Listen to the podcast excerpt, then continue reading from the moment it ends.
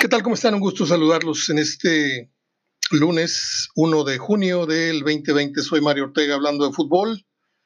Es un día, pues, como los anteriores, pero más convulsionado aún porque los Estados Unidos están en llamas. Muchas ciudades están manifestándose contra este crimen, contra este homicidio está exceso de, fuerza, de poder del policía que ya está en la cárcel por el asesinato de, de este hombre de color de apellido Floyd, George Floyd, algo así. Y acabamos de ver imágenes realmente que dan ganas de vomitar. Al presidente Trump con una Biblia en la mano afuera de una iglesia. Realmente para mí sí son tiempos, sí son tiempos de apocalipsis, perdónenme, todo lo que estamos viendo, lo mete usted en la licuadora y, tiene todas las trazas de serlo. Bueno, son 77 días para hablar de cosas un poquito menos desagradables, dije un poquito menos, porque todo tiene que ver con la pandemia, toda esta inactividad, toda esta confusión, gente a la calle, gente no a la calle, cuídate, pero sal, sal, pero cuídate, no, en fin, tantas cosas tantos mensajes tan, tan encontrados que hemos recibido y leído en las redes sociales, pues tienen a, al menos a nuestro, nuestro país, no puedo hablar por otros, aunque es evidente que sí, que lo tienen confundido, frustrado, desesperado, furioso, tema del racismo, la pandemia, la hambruna, en fin. Eh, son 77 días desde que el fútbol mexicano vio, cantó el último gol, que fue el de Cruz Azul, aquel juego ante el América, que ganó, por cierto. Este, y también hay noticias de que el maestro Benjamín Galindo mostró, comillas, cierta mejoría. Tampoco es para echar las campanas al vuelo. Pero David Medrano desde Guadalajara da su informe diciendo que ya tosió y que este es un buen síntoma y que no sé qué. Este, el caso es de que de los 10 puntos de gravedad, quítele usted unos dos o tres. O sea, ahí va, ahí va la recuperación de Galindo, que esperemos eh, siga eh, pues eh, en marcha. varios temas, además de un buen número y muy interesantes efemérides que les tengo para el día de hoy. los, los temas que rifan o con los que amanecemos este lunes son el aniversario 23 del regreso de Tigres de la primera división, la cobardía de Osorio al hablar de aquel partido de México contra Rusia en el 2018, en donde viene pues acusando de falta de calidad y de valor y de hombría y no sé tantas cosas sugeridas. Eh, yo lo que creo es que el señor Osorio no tiene vergüenza, no tiene ética y que pues eh, a toro pasado eh, le echa la culpa a los futbolistas cuando él realmente jamás tuvo los tamaños ni la estatura para dirigir ni siquiera a su selección de Colombia, menos a la mexicana. Eh, se habla de que Rubens Zambuesa eh, se despidió de Pachuca y podría darse un posible regreso a la América. Vamos a ver si esto es así. Eh, Chivas y Ponchito González no se han puesto de acuerdo. Usted sabe que Ponchito González ya no, ya no es de Monterrey y anda buscando por ahí acomodo. Y se pensaba que las Chivas podrían ser su destino y hasta el momento no hay un acuerdo. No sé si esto sea definitivo o volverán a sentarse en un momento dado. Eh, la Liga de España, a través de Javier Tebas, que está significando como el gran directivo a nivel mundial en esto del manejo de la, de la pandemia y de eh, la reanudación de, una liga, porque de la, alemana, pues sí, ya está en funciones y el otro volvió al otro y no sé quién, pero nadie ve el fútbol alemán, ¿eh? O sea, con todo respeto, se los digo, si usted es uno de ellos, felicidades, pero a menos de que no me caiga de la cama en un domingo en la mañana o un sábado, yo no prendo la televisión para ver fútbol alemán, aunque es de cierta calidad, pero no nos identificamos. Este, sí hay mucha sed, hay mucho, mucha necesidad de volver a ver fútbol, pero el alemán no termina por hacer clic, creo yo, con el aficionado mexicano. Y anuncia la Liga de España que el derby sevillano se va a jugar a las 10 de la noche por el calorón que hace por aquel rumbo y podría darse el primer partido con aficionados en las gradas en el fútbol español, esto en la segunda división entre Las Palmas y el Girona. Atención con esto, se las estoy adelantando, porque apenas va a empezar a trascender esa información a nivel masivo. Eh, hoy hace 11 años se retiró Pavel Nedved, aquel que fuera gran ídolo y, gran jugador de la Juve. Y hoy hace 23 años de la conquista de la décima Copa, del décimo campeonato de las Chivas, si mal no recuerdo fue esto ante Toros Nesa, al que golearon. Si mal no estoy, ¿eh? ¿eh? También creo que por ahí se festeja la tercera conquista del Santos Laguna, hace muchos, muchos años. Por ahí vi la nota y vi la alineación.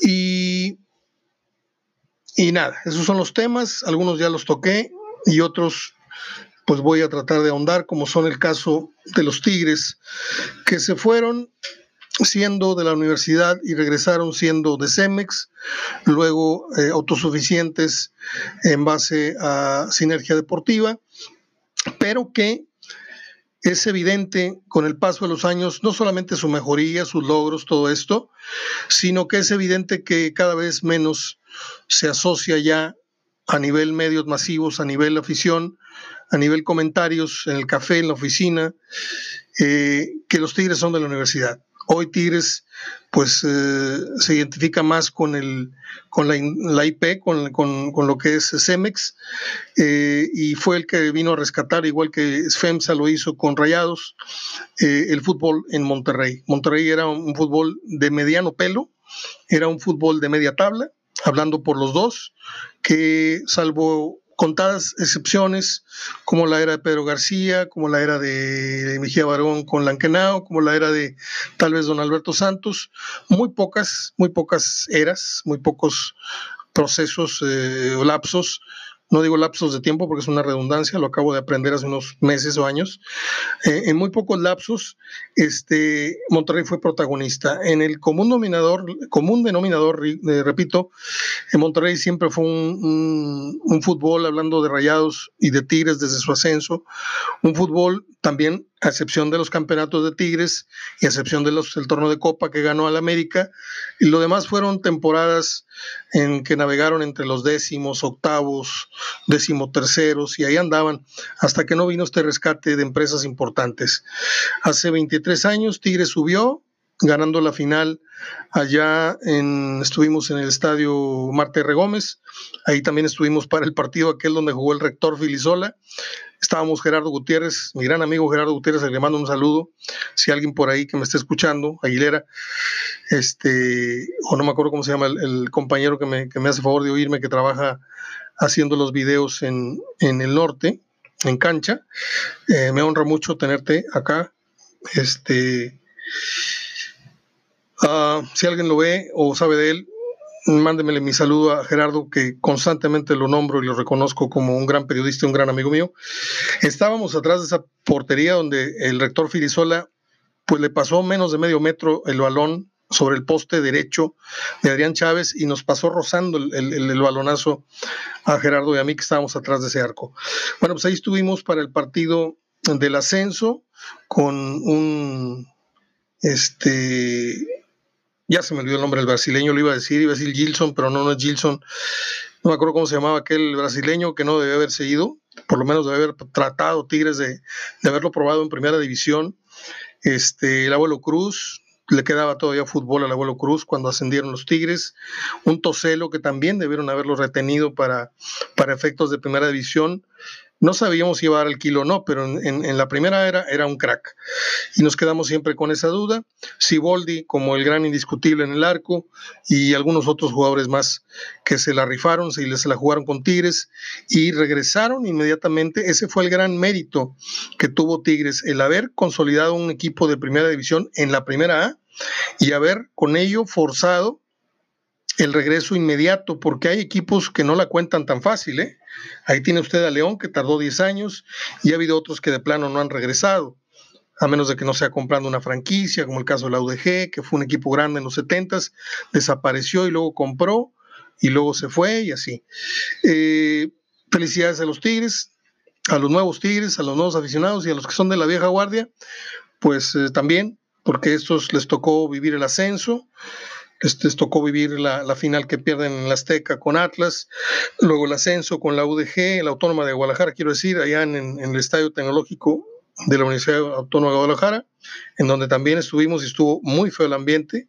Había gente con rifles afuerita de la cancha, así nada más afuerita de la banda o del saque de meta, ahí había tipos con, con rifles intimidando y no lo lograron. Perdieron 2-0 en el regreso, pero habían ganado 3-0 acá con los goles de Puente. Y no me acuerdo si fue Ugalde o José Luis el Tubito Rodríguez. 23 eh, años, en donde se han ido poniendo poco a poco las piedras de, una consolidación. Yo no voy a entrar en el debate porque es muy, muy necio eso de que si es grande, no es grande Tigres. Eh, los logros ahí están. Es como el que presenta unas calificaciones con, con los últimos 10 años de estudio, por poner un ejemplo, y donde tienes este 8, 9 y 10 y te sale otro diciendo, no, no, yo hace 40 años sacaba puros 10, tú no eres tan grande como yo, no, ahorita ahorita yo soy el grande. Tú hace 20, 30, 40 años eras, eras un, equipo que consiguió ciertas cosas y tiene rato de no conseguirlas tan frecuentemente como yo. Pero ese debate ahí, que se hagan garras, yo simplemente tengo mi concepto de los Tigres, creo que lo han hecho muy bien, creo que han, eh, creo que han traído referentes en el fútbol mexicano, jugadores importantes, jugadores que, que muchos equipos hubieran deseado tener, Lucas Lobos, Walter Gaitán, el mismo Guiñac, este, Claudio Suárez, Juninho, jugadores importantísimos. Aunque Claudio, bueno, ya venía de Pumas, ya venía de Chivas y todo esto, ya, ya lo habían cachondeado otros dos o tres equipos, pero aquí jugó un gran fútbol Claudio Suárez, ¿eh? Sí, si usted me apura, creo que el, Claudio más refinado que vimos en, en funciones fue el que jugó en Tigres. Y bueno, pues si mencionamos jugadores de todas las épocas, hablando de referentes que el Tigres le ha dado al fútbol mexicano, pues otra vez caemos en los históricos Barbadillo, Tomás Boy, Batocleti, este, Pilar Reyes, Siboldi, otra vez más para acá, em, Orduña, aunque muchos no lo quieran, no lo quieran reconocer, un gran jugador, Chava Carrillo, antes en, en Curtidores también un gran jugador acá, y felicidades yo no voy a hablar más de los Tigres porque si no van a decir que qué hipócrita o si no los que no me conocen van a decir, ah, pues es que este, le va, este güey le va a los Tigres. Nunca le doy gusto a nadie. Eh, Osorio me, me produce un, antojo de, vomitarle en la cara eh, tantas estupideces que dijo e hizo. Este, se pavonea del triunfo ante Alemania, que ciertamente es histórico, pero pues a mí me hubiera gustado que fuera la mejor Alemania, no la peor Alemania este, en la historia, ¿no? Eh, aunque se dice que fue la del 7, no sé cuántos, perdió 7 a 2, 7 a 1 con, con Alemania en, Brasil. Este, este triunfo reciente en Rusia, pues también ya hablaba de que Alemania no venía tan, tan, poco tan bien.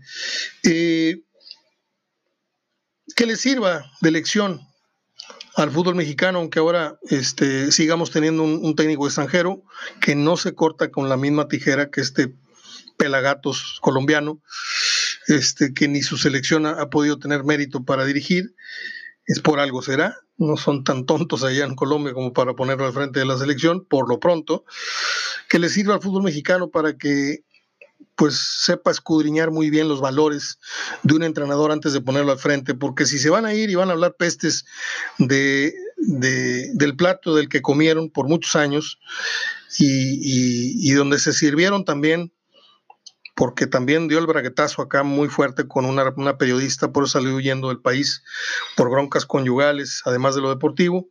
Pero en fin, yo aquí cierro el tema porque es muy, muy desagradable. Para mí el tema Osorio es muy desagradable. Creo que le picaron los ojos. Digo, si se los pican a otros, a las mayorías, en, otros términos más importantes, en otros temas más importantes, que no le piquen el fútbol, eh, los ojos al fútbol mexicano, un, un vendespejos como fue Osorio. Un día como hoy nació el compositor eh, Nelson Riddle. Nelson Riddle fue arreglista y compositor que fue muy demandado, fue muy socorrido por Frank Sinatra. Eh, de hecho, una de las canciones que más le gustaba a mi papá era eh, un tema que cantaba Sinatra, que eran arreglos de Nelson Riddle, se llamaba Te tengo o te llevo bajo mi piel. I've Got You Under My Skin. Y también a él se le recuerda, eh, pues, Blue Moon, se le recuerdan otros temas muy, muy famosos este, en la historia de la música, Mona Lisa, que cantaba eh, Nat King Cole, en fin. Eso fue en el 21, en el 26 nació Marilyn Monroe. Para mí Marilyn Monroe es como el gol con el gol de Maradona ante los ingleses. fue un muy buen gol, pero no fue tan muy buen gol como otros que ha habido en la historia. Marilyn Monroe era bellísima. Yo tengo muchas fotos, ahí tengo un, un archivo, lo publico frecuentemente, fotos de ella, porque fotográficamente eh, era muy linda pero tampoco era así una Venus de Milo, no era una cosa perfecta físicamente, tenía su pancita. Todo esto murió, dicen que por una conspiración, sabía demasiado de algunos temas y la mataron, la envenenaron. Esa es la versión que usted nunca va a escuchar como reconocida, eh, pero así fue. Y yo creo que es como el gol de Maradona porque se habla mucho y mucho y cada año que pasa se engrandece más aquel recuerdo. Y yo creo que sí fue un, golazo, pero yo he visto mejores goles en una Copa del Mundo. Que lo metió Maradona, que lo metió contra los ingleses, que lo metió en un Mundial, eso lo hace mítico. Pero los que hemos visto fútbol por muchos, muchos años, estaremos de acuerdo que hemos, hemos visto goles parecidos y mejores a Maradona, como el caso de Marilyn Monroe, que hemos visto actrices tan bellas o más en, materia de estética, belleza y en, cuestión histriónica, eh, como actrices, pues es como María Félix. María Félix era malísima, pero registraba muy bien, tenía muy bonito perfil, muy bonita mirada, muy bonitas, pero hablaba y parecía que estaba hablando mi tío y, y era malísima para actuar. En fin, un día como hoy, bueno, voy a brincar la fecha de Morgan Freeman porque en ella voy a ahondar para mencionar algunas películas, son muchísimas. Hoy cumple 83 años el gran Morgan Freeman. Y un día como hoy nació Ron Wood, eh, de los Rolling Stones, que entró en el 76 al quite, eh, dado que eh, Mick Taylor había salido de la agrupación en el 74 y fue cuando entró Brownwood a partir del 76. Es un excelente pintor. Lo admiro más como pintor que como músico, quiero decirles. En el 56 nacieron dos eh, personajes que vinieron a México, venidos de Argentina, Amanda Miguel y el actor que antes fue futbolista, Saúl Lizazo. De cómo nació una modelo alemana bellísima, Heidi Klum, en el 74 nació la canadiense rockera Alanis Morissette, por ahí tengo un CD de ella en vivo. Un día como hoy, en el 2006, murió Rocío Jurado. Y ayer eh, festejó su cumpleaños número 90, el enorme, el grandioso director de cine. Y yo pongo primero su, su, su vena, su, su tacto, como director de cine a Clint Eastwood que como actor. Como actor, ayer me, chuté, por cierto, eh, Fuga de Alcatraz, que tenía muchos años de no verla. La vi por la televisión y la agarré pesadita. Dije, aquí me clavo, peliculón. Pero lo que ha hecho Clint Eastwood eh, como director ha sido realmente sobresaliente, pero muy, muy bueno. Eh, pues por ahí usted puede encontrar varias películas. Yo me quedo con como, como película me quedo con Los Puentes de Madison, me quedo con Million Dollar Baby, me quedo con esta de Alcatraz. Pero hablemos de Morgan Freeman porque muy pocos se acuerdan que en el 80 Morgan Freeman salió en, en, otra, en otra película con temática de prisión, de cárcel, que se llamó Brew Baker en donde alterna con Robert Redford. Esto fue en el 80. Eh, ¿Qué les puedo decir? Hizo películas con Travolta, con The Poison Rose, hizo eh, esta juguetona película de Losito este parlanchín con Wahlberg, se llamó Ted, número dos. Una de mis películas favoritas que muy poca gente vio eh, es la que hizo con Diane Keaton en el 2014. Me encantó la película. Ellos hacen pareja eh, y se llama Ruth y Alex. Se la recomiendo ampliamente tuvo un papel ahí en la nueva versión de Ben Hur en el 2016. Mm, hizo, bueno, Batman, El Caballero de la Noche en el 2012. Otra de mis top five, en el top 5 de las películas de Morgan Freeman para mí está El verano de sus vidas, que tampoco fue una película muy publicitada, yo no sé si de hecho se pasó en el cine aquí en México. Eh, hizo también El príncipe, ¿qué? Robin Hood, la hizo con Kevin Costner. Eh, hizo Oblivion con, mm, ¿cómo se llama? Con, con Tom Cruise. Hizo Los Imperdonables, es un gran filme de, de Clint Eastwood donde sale con Jim Hackman, sale Ken Eastwood, sale él y no me acuerdo quién más, hizo Los Ilusionistas, película de medio pelo. No ha hecho películas malas, ¿eh? Bueno, ha estado en películas no tan buenas, pero sus participaciones son sobresalientes siempre, por su simpatía, por la, profundidad que le da a, a, su personaje. Por ejemplo, hay una película muy divertida que se llama El último viaje a Las Vegas, este, con Kevin Klein, con este, De Niro, con eh, Michael Douglas, que es muy, muy divertida la película, pero es de un tono más o menos este, muy relajado. Está la película eh, Epidemia, donde sale con Dustin Hoffman, que es del 95. Está la memorable El chofer de la señora Daisy, donde fue nominado al Oscar, no lo ganó por ahí, pero ahí estuvo. La película sí ganó premio en el 89. Está Invictus, eh, pues nada menos que le da vida a uno de los grandes líderes eh, mundiales. Eh, está la de El Million Dollar Baby, que me encanta esa película, Golpes de Destino, que es de Clint Eastwood. Está The Bucket List, este, Ahora o Nunca se llamó acá, en donde él y Jack Nicholson se dan la vida con los últimos días que les quedan. Está Un Golpe de Estilo con mi queridísimo Alan Arkin, asaltan un banco, este, el Alan Arkin y no me acuerdo cómo se llama el actor inglés, ahorita me recuerdo. Ahorita hay una serie eh, en Netflix que se llama La historia de Dios. Está muy interesante, no es para todos la serie, estoy, estoy clarísimo. El actor se llama Michael Caine, con el que hizo un golpe con estilo, está muy divertida. Eh, hizo Bruce Almighty, donde hace el papel de Dios. Hizo Seven, con Brad Pitt, que es una película también muy importante en su carrera, eh, y para muchos la mejor de todas y lo que le dio el gran sello de narrador de tantas documentales, tantas películas, eh, es su voz que permea, que sobresale en la historia de eh, Sueño de Fuga con Tim Robbins. esto fue en el año déjeme, yo todas las películas las ah, asocio a algún evento. Fue en el año del Mundial, fue en el 94, este Sueño de Fuga. La he visto como unas, tranquilamente unas 10 veces. Me encanta esa película. Y sobre todo por la narrativa que tiene Morgan Freeman. También hizo Ataque a la Casa Blanca, un churrito así gringo, ya saben ustedes. Hizo Residente Bajo Fuego, hizo Londres Bajo Fuego. En fin, Morgan Freeman es uno de los más palomeros y también más finos actores que yo pueda platicarles. Y no les voy a exagerar. La trayectoria, la carrera y el estatus negro de Morgan Freeman es comparable con Pacino, es comparable con De Niro. No se hagan bolas. y esto no lo va a decir ningún crítico de cine local, ¿eh? No se atreven. Soy Mario Ortega, les dejo un gran abrazo de gol. Pues, ¿qué les digo? El lunes, como puede ser miércoles como puede ser martes, son semanas muy parecidas.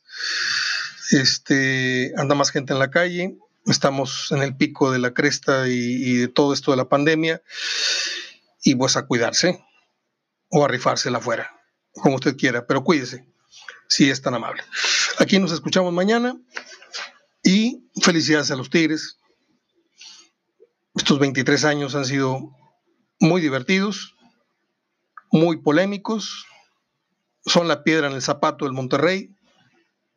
Acaba de festejar Tigres la inauguración no sé qué tantos años de, su estadio y pues curiosamente el estadio se inauguró con un Atlético a y Rayados. Entonces, contra el acta de nacimiento no hay defensa, chamacos. En fin, abrazo de gol. Perdón, pero tenía que decirlo. Abrazo de gol y hasta el día de mañana, si Dios quiere.